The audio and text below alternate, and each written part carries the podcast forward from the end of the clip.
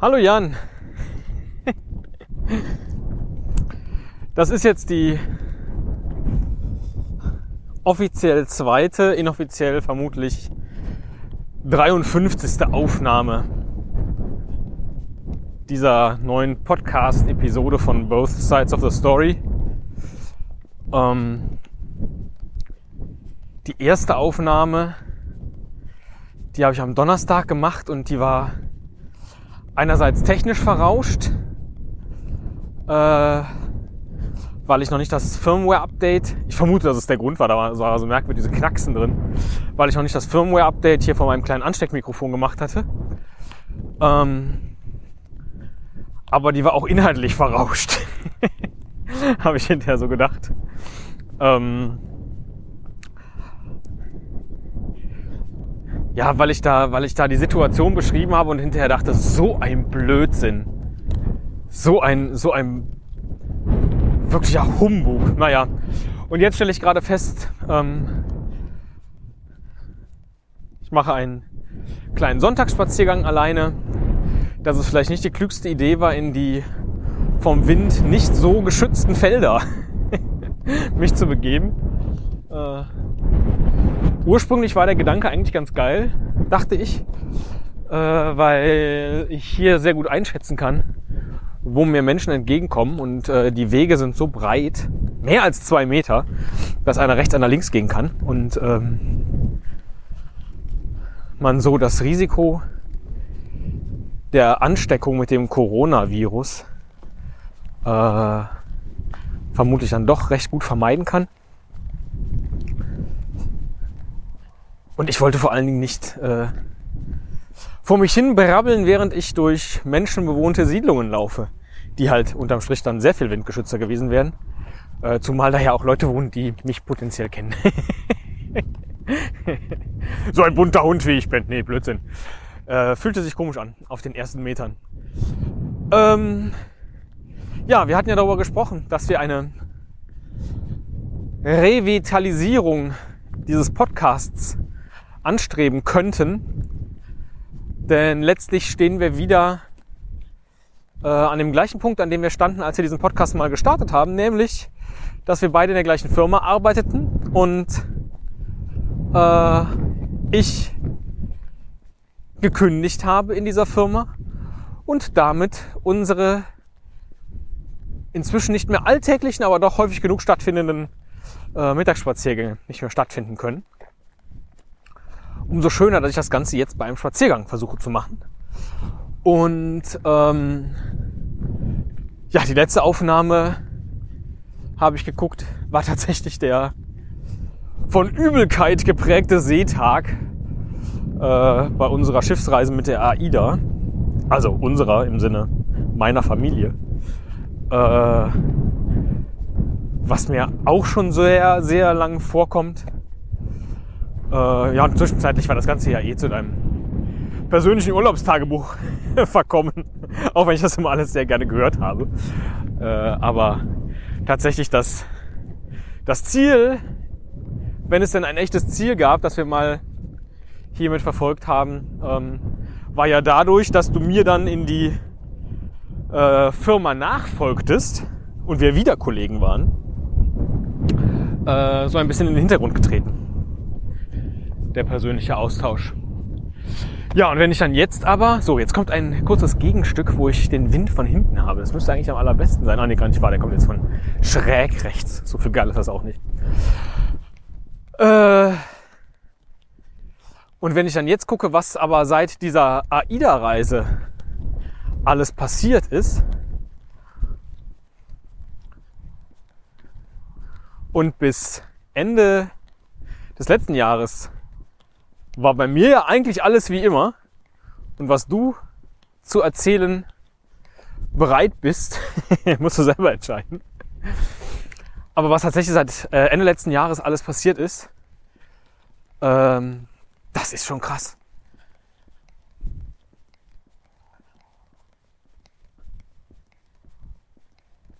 meine Bewerbungsgespräche, einfach um das mal auch für mich nochmal ähm, kurz zurückzuholen.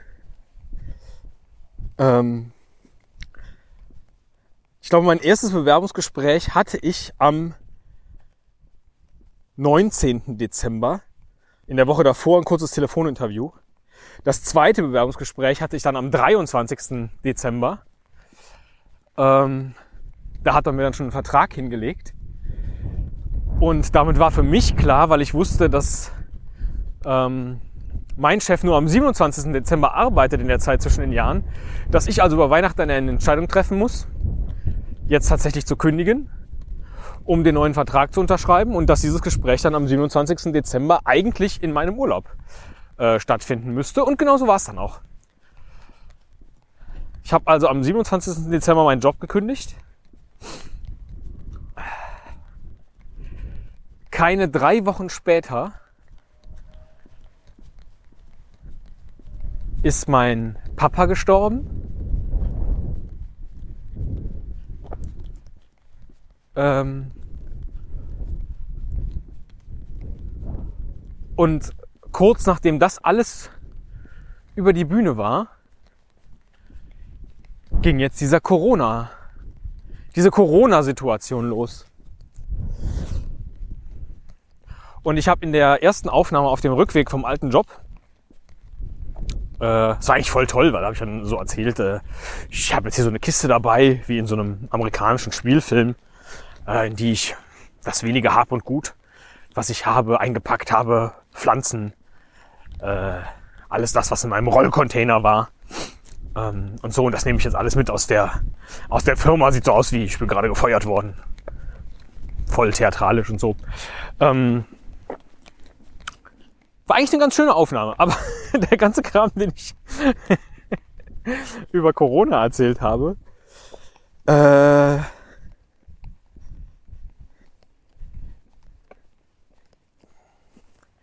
das war so ein halb aufgeregtes, wir ich krieg das gar nicht, ich krieg gar nicht meine eigenen Gedanken zusammengefasst, obwohl ich noch nicht mal meine Gedanken zusammengefasst habe. Äh, das war so ein theatralisches, oh Gott, oh Gott, oh Gott, ist das alles schlimm. Und als ich das gehört habe, dachte ich hinten raus, mal ganz ehrlich, also natürlich ist das ganz schlimm, was gerade auf der Welt passiert. Aber das hier ist ja eher ein, ich unterhalte mich mit dir über semi-private Geschichten. Natürlich ist es nicht mehr privat ab dem Moment, wo wir es ins Internet blasen. Ähm, aber was hat sich denn jetzt in den letzten Tagen für mich akut krass ereignet? Eigentlich nichts. Ja, die Kinder gehen nicht mehr in die Schule, sondern sind zu Hause.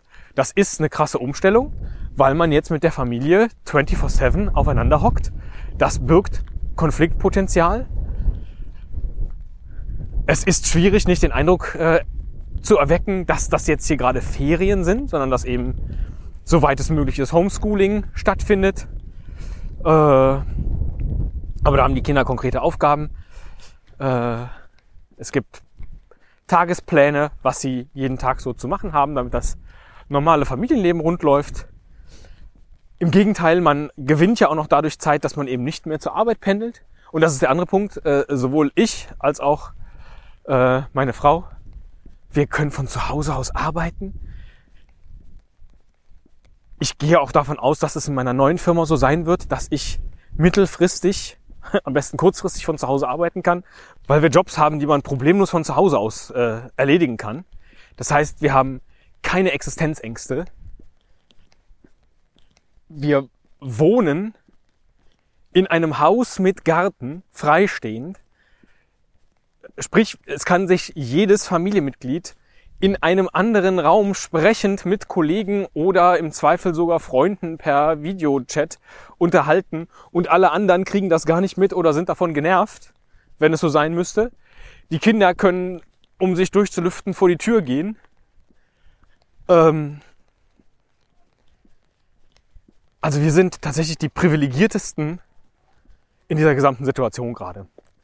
Und alles, was dann jetzt an Aufregung entsteht, ähm, ist was, was entsteht, weil wir den ganzen Tag über Radio, Fernsehen, Internet mit Aufregung konfrontiert werden, ja.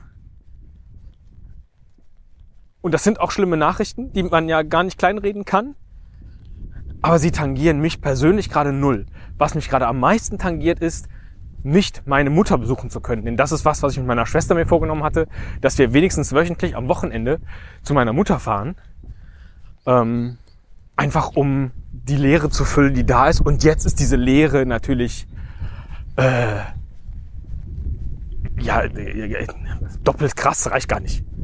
Meine Mutter wohnt jetzt alleine in einem Haus und wird bestmöglich gar nicht besucht. Natürlich gibt es mal den einen oder anderen Dienstleister, der kommt oder Nachbarn oder so. Ähm, aber es findet eben jetzt kein Familienleben mehr statt. Äh, und das ist noch mit das Krasseste. Das ist was Emotionales. Das ist auch krass. Kann man ja gar nicht kleinreden. Ähm, aber das ist noch mit das Schlimmste.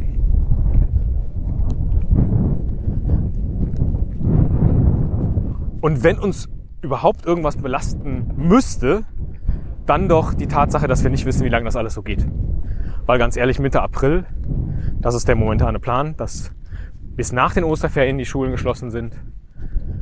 Ähm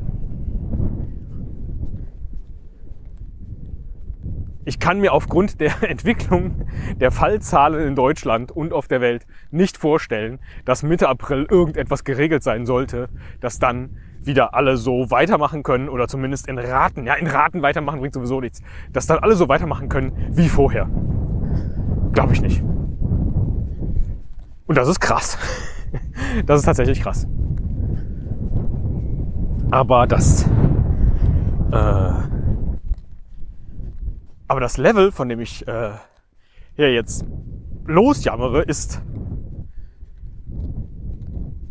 auch wenn ich nicht zu den Spitzenverdienern in diesem Land gehöre, die jetzt mal ihre Milliarden rausröcken müssten. Müssten sie vermutlich tatsächlich. das wäre ganz gut. Ähm, ist vermutlich das höchstmögliche, von dem aus man äh, jetzt gerade die Situation betrachten kann.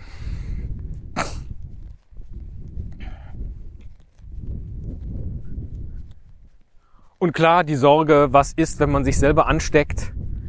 Äh, jetzt sind in meiner Kernfamilie auch nicht alle kerngesund und man weiß nicht, was dann passiert. Und generell ist es ja so, dass man bei aller Vermeidungsstrategie, ich weiß nicht, vielleicht habe ich schon Corona gehabt und habe es einfach weggeatmet oder die Kinder und man hat es gar nicht mitbekommen. Ich war jetzt die ganze Zeit über so so krankheitsfühlig, wenn du den ganzen Tag nur solche Nachrichten hörst, dann hast du bei jedem Zipperlein, dass du denkst, uh, jetzt tut mir mein linkes Bein weh, ich glaube, da geht das Fieber jetzt los. Und dann bemerkst du plötzlich, wie der auch warm im Gesicht wird. Das ist ja, der Mensch ist ja echt ein so beklopptes Wesen.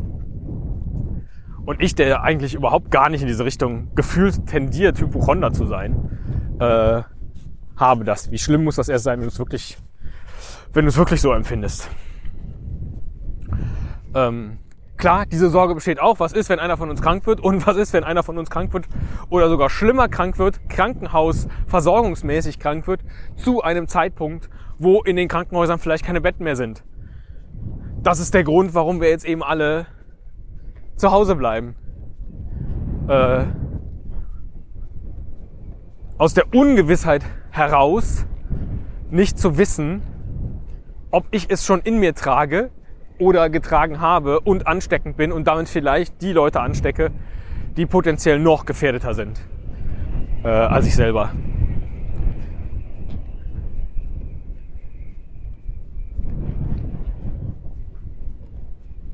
Das heißt, so wenig Einkäufe wie möglich machen.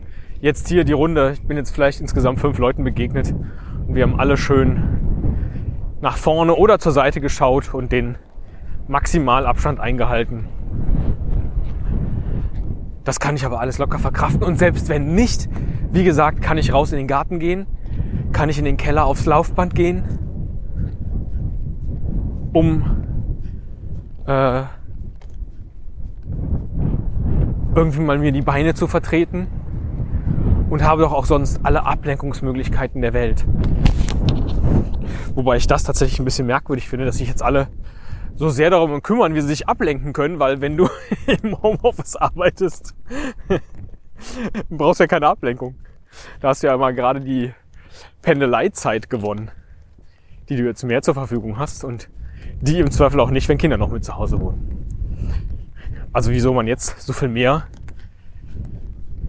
Bücher lesen können sollte oder Serien gucken oder was auch immer, erschließt sich mir nicht, aber wahrscheinlich bin ich ja noch einfach nicht der richtige Kandidat dafür.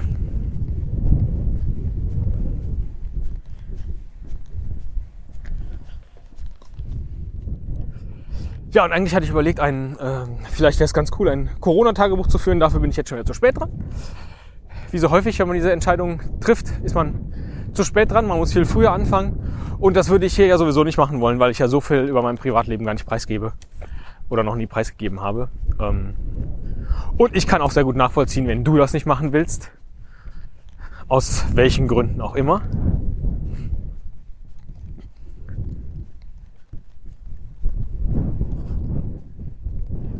aber vielleicht dennoch hier der ein oder andere Austausch, jetzt insbesondere darüber, wie das wohl werden wird, dass ich jetzt bald,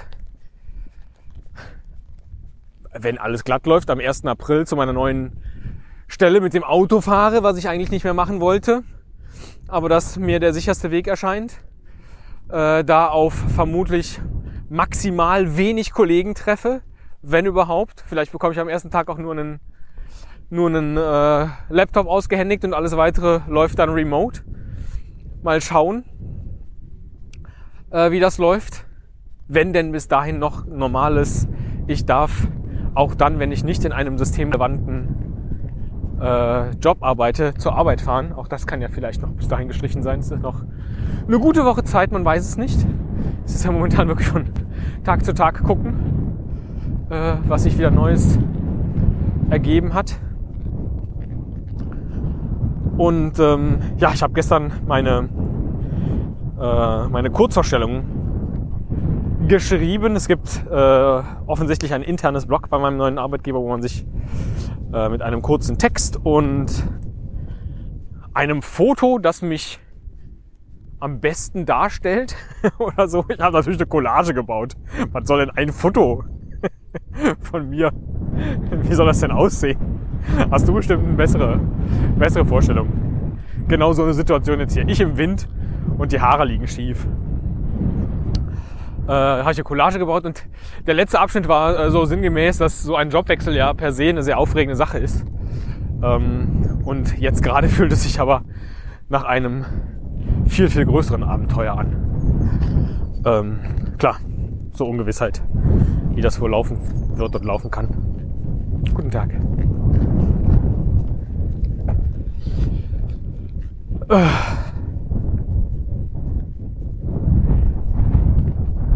Und auch da ähm, tatsächlich dann da irgendwie reinzukommen und wie wird das sein und äh, äh, läuft das Business wie bisher, bla bla bla.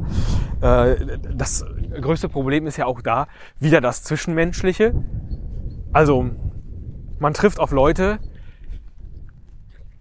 die man nicht kennt, was aber eigentlich bedeutet, bislang habe ich ja mit Leuten zusammengearbeitet, bei denen ich vermeintlich wusste, ah, die verhalten sich vernünftig oder äh, die machen ja auch nicht viel mehr als zum Bäcker zu pendeln oder zum, äh, äh, zum Einkaufen und ansonsten immer nur äh, sind das vernünftige Menschen, die sich nicht mehr treffen mit irgendwem und im Büro sitzen oder zu Hause oder nur zu Hause. Ähm, aber man weiß es ja dann doch auch nicht, wer wen zufällig wo wie getroffen hat und sich vermeintlich angesteckt hat und es gar nicht mitbekommen hat und das Ganze weiterträgt. Oh man, das ist so krass. Es ist, und es ist so unvorstellbar.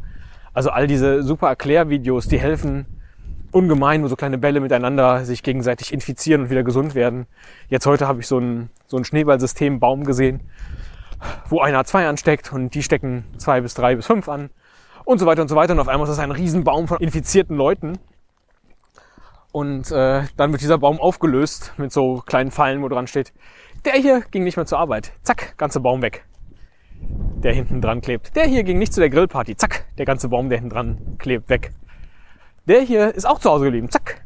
So, und auf einmal ist aus diesem Riesenbaum von infizierten äh, Menschen plötzlich sind so nur ganz kleine Ästchen äh, übrig geblieben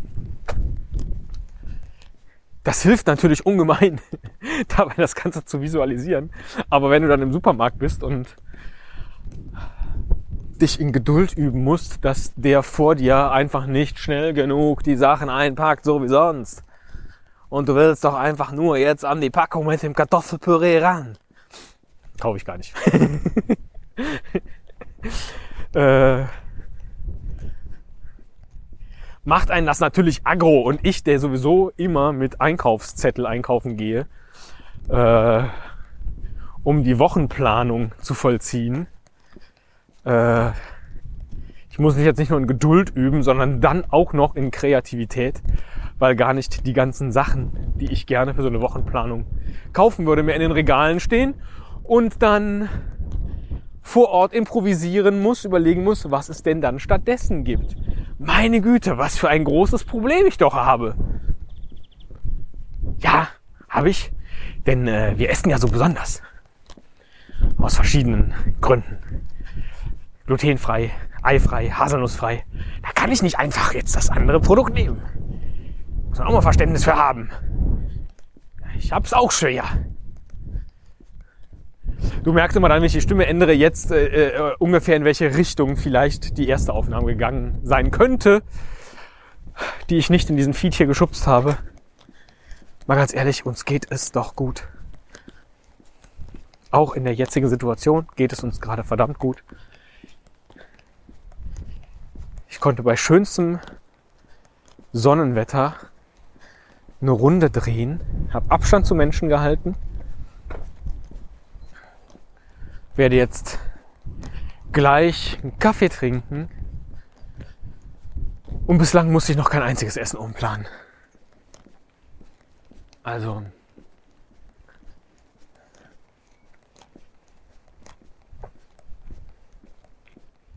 Ich weiß noch, wir hatten mal so einen Versicherungsfall und ich glaube, das ist ganz schön, damit zu schließen.